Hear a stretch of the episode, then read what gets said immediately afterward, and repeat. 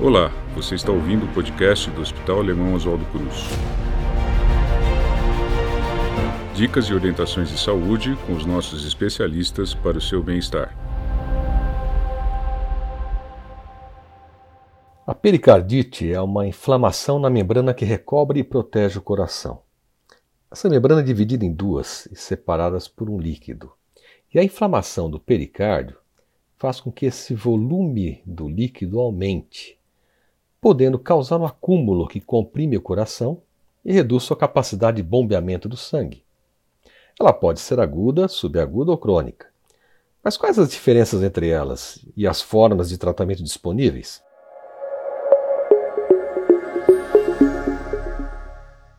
Eu sou o Dr. Marcelo Cantarelli, cardiologista do Hospital Alemão Oswaldo Cruz. No episódio de hoje vou falar um pouco mais sobre pericardite. Vem comigo.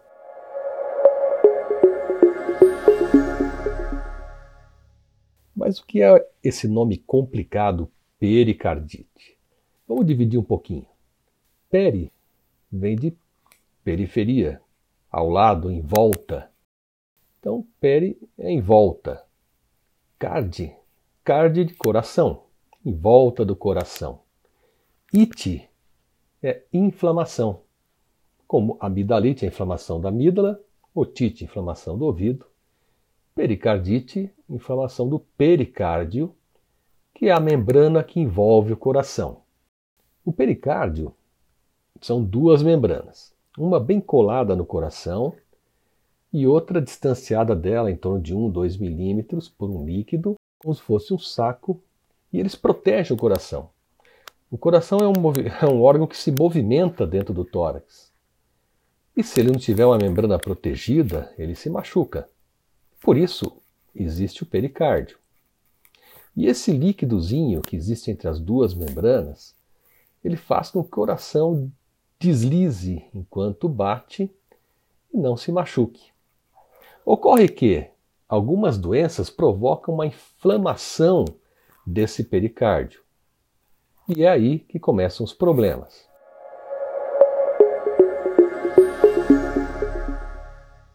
Essa inflamação muitas vezes é aguda, o que dá pericardite aguda, que acontece muito rapidamente. E normalmente provoca febre, dor no peito, às vezes dificuldade para respirar. A pericardite aguda, essa inflamação, pode ser causada por vários problemas que a gente vai comentar. Quando essa inflamação acontece mais lentamente, semanas ou até meses depois de um evento, ela passa a ser subaguda. E ela passa a ser crônica quando a pericardite persiste por mais de seis meses sem solução.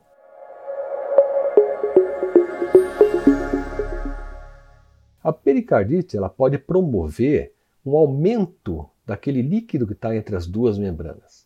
E esse líquido pode aumentar bastante ao ponto de dificultar o trabalho do coração.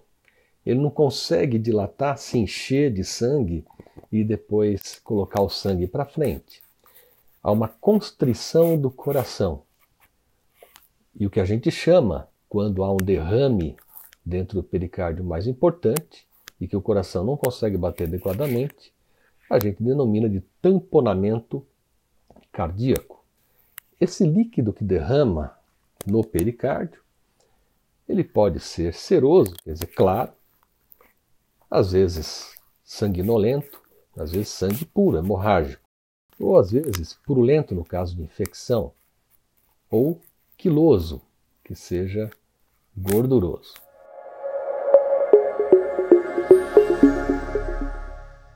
Quando a pericardite não se resolve, e ela passa a ser crônica, ela pode se tornar constritiva.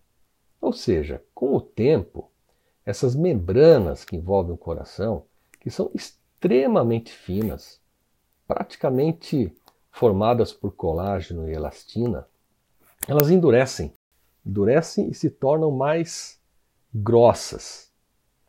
E essa capa acaba por prender o coração, a grudar no coração. E o coração não consegue, então, fazer o seu movimento de relaxamento e de, depois de sístole, quer dizer, para colocar o coração para frente, né, o sangue para frente. Então, o coração fica preso na membrana, preso pelo pericárdio, chamada pericardite constritiva, que é uma consequência da pericardite crônica. E algumas doenças levam a isso.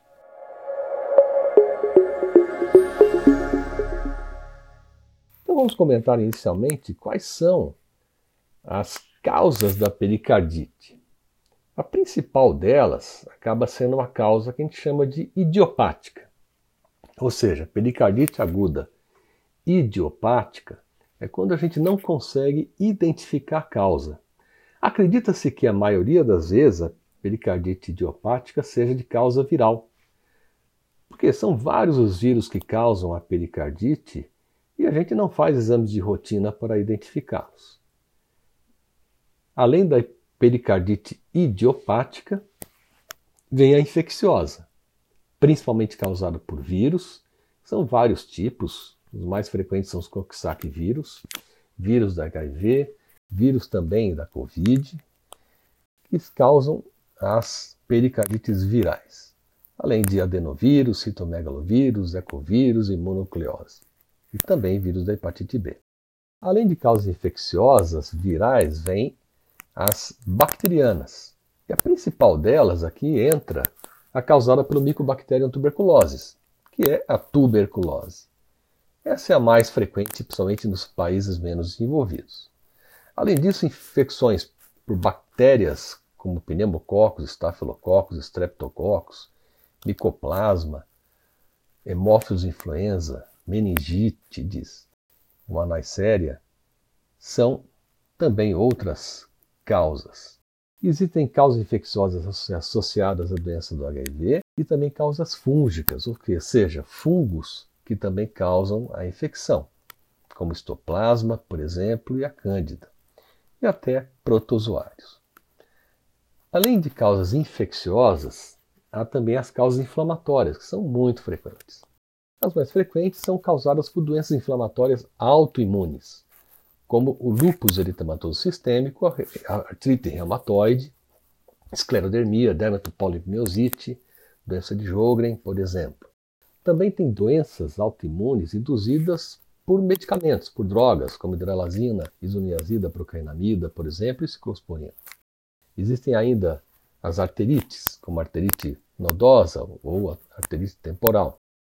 Existe a causa inflamatória pós-traumática, Após uma cirurgia cardíaca, por exemplo, onde você abre o pericárdio, ou a um trauma, quando você bate o tórax, ou até após o infarto do miocárdio, que é uma lesão do músculo cardíaco.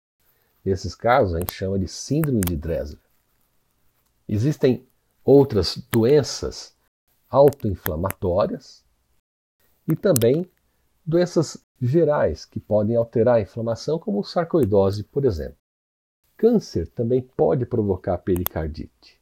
De certa forma primária, ou seja, um câncer primário do pericárdio, como mesotelioma, fibrosarcoma, lipoma, etc. Ou secundário, ou seja, implantes, que são metástases do câncer, que pode se originar no pulmão, ou mama, por exemplo, linfomas ou, ou sarcoma de Kaposi.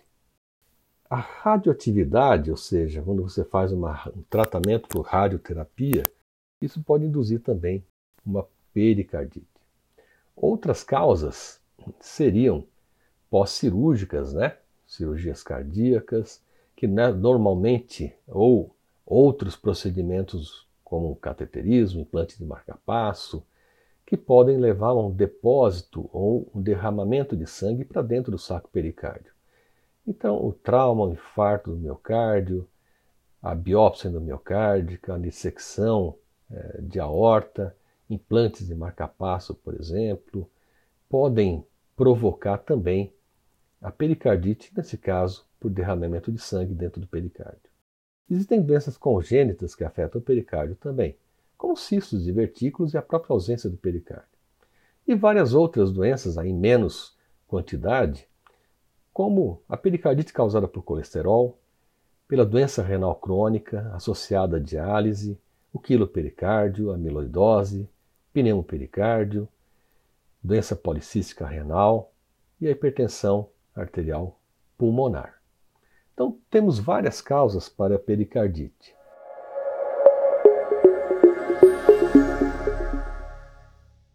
Os sintomas são muito semelhantes. Então, a dor no peito, a dificuldade para respirar, a febre, é uma dor constritiva que aperta o peito, que muitas vezes piora quando você movimenta, quando respira fundo, quando deita. E essa é a principal diferença em relação ao infarto do miocárdio. É importante a gente saber porque as alterações no eletrocardiograma na pericardite são muito parecidas com o infarto do miocárdio, o supradesvelamento do segmento ST. Entretanto, a dor do infarto não se altera com a respiração ou com a posição, e isso ocorre na pericardite. Outros sintomas importantes de pericardite, além da dor no peito, é uma sensação de que você colocando a mão no peito, você pode sentir o que a gente chama de frêmito, tremor quando o coração bate.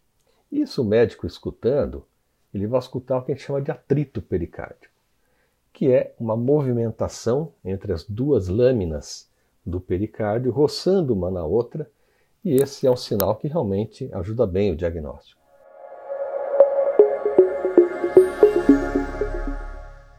Outros exames vão ser necessários para afirmar o diagnóstico. Além do eletrocardiograma, o ecocardiograma vai mostrar o pericárdio se está espessado ou não, se tem derrame ou não líquido entre as membranas. Então, o ecocardiograma é bastante importante. Quando a clínica, o eletrocardiograma e o ecocardiograma não são completamente definitivos para o diagnóstico, a gente pode lançar mão da tomografia ou até da ressonância, e além do raio-x, que vão mostrar então um aumento da área cardíaca, um aumento do espessamento do pericárdio, ou uma quantidade de líquido entre as lâminas do pericárdio. Então a gente consegue diagnosticar.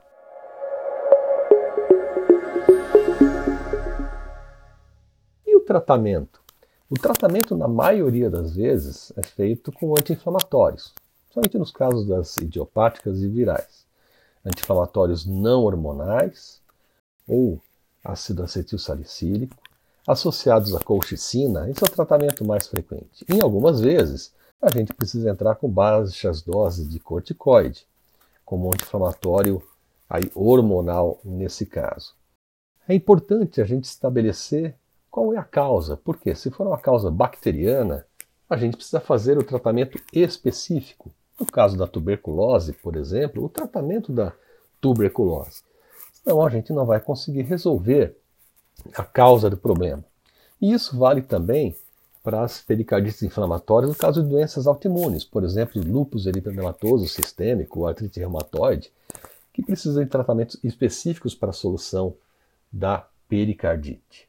A pericardite pós-infarto é mais rara hoje em dia, mas o tratamento dela também pode ser feito com anti-inflamatórios, a síndrome de Dressler, e ela vai resolver em algumas semanas. Quando a pericardite não se resolve e passa a ser um tamponamento, ou seja, um grande volume de líquido dentro do saco pericárdico, é necessário que a gente faça uma punção, que a gente esvazie o líquido do pericárdio para a solução do problema.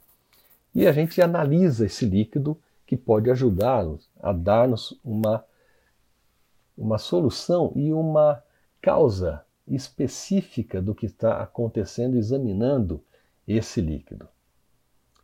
Nos casos mais crônicos, onde há uma pericardite constritiva, em que o coração tem dificuldade de trabalhar e leva a sinais de insuficiência cardíaca, principalmente insuficiência cardíaca direita, onde há uma congestão do fígado, há um aumento de líquido no abdômen chamado ascite, Muitas das vezes a gente precisa retirar o pericárdio, fazendo uma pericardectomia, para que o coração volte a ficar livre, batendo solto, conseguindo fazer o seu trabalho sem a restrição do pericárdio.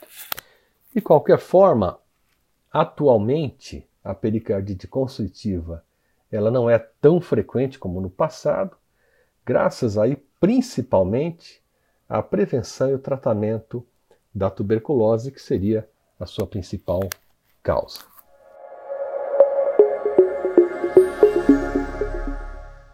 O tratamento da pericardite normalmente leva poucas semanas.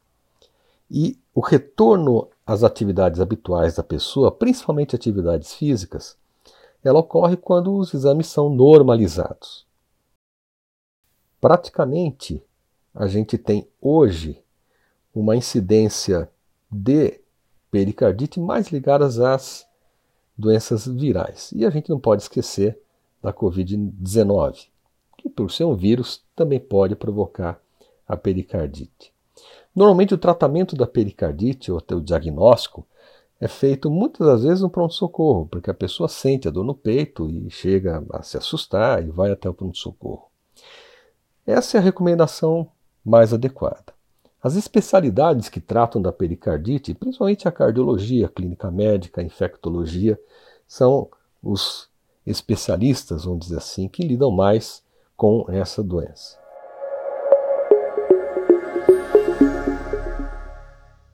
Dentro do Hospital Alemão Oswaldo Cruz, nós atendemos a pericardite também nas situações de emergência, no pronto-socorro, mas o segmento da pericardite pode ser feito então com os clínicos e os cardiologistas do hospital.